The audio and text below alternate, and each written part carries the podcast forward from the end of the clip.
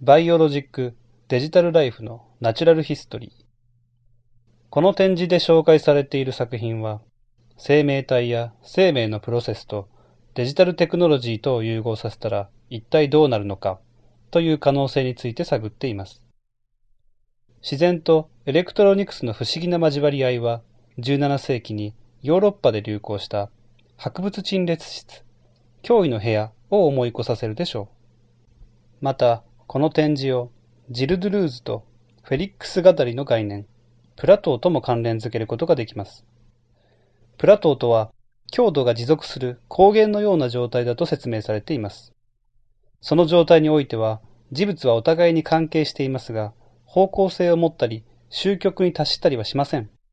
この展示の作品たちは、プラトーにある事物のように、同じテーマをそれぞれ違った方法で追求しています。このような展示の特徴は、6人の選考員による選考プロセスの中でだんだんと明らかになりました。応募作品のコンセプトをもとに作品をテーマに沿って分類していくと、新しいテーマを付け足す必要があることが分かり、選考員のアイデアは拡大し、それはプラトーのように方向性や水平線のないものであることが分かりました。例えば、このバイオロジックというテーマのもとでは、いろいろな作品が含まれる可能性があります。それは、ガーデニング、植物学なども含む可能性があり、さらに、環境整備、惑星改造、人類が絶滅しかけた未来などにもアイデアは発展します。また、インターフェースエコロジー、脆弱なシステム、エッジ効果なども含むことも考えられます。これらのアイデアは、人工生命、生命体の増大や絶滅、筋肉記憶といったことにもつながります。また、この展示の作品の多くには共通した特徴があります。それは鑑賞者に焦点を当てていることです。マルセル・デュシャンは鑑賞者が美術作品を完成させるのだと言いました。このバイオロジックの展示では、見る人が触ったり音を出したりすることによって作品を鑑賞することができます。作品はそれによって動いたり育ったりします。作品には異なる環境に順応する衣服の展示や鑑賞者がゴーグルをつけたり触ったりするインスタレーションなどもあります。ここでは人間の存在は明白にされ、また必要とされ、さらにそれを通じて人間の限界や脆弱性をも明らかにします。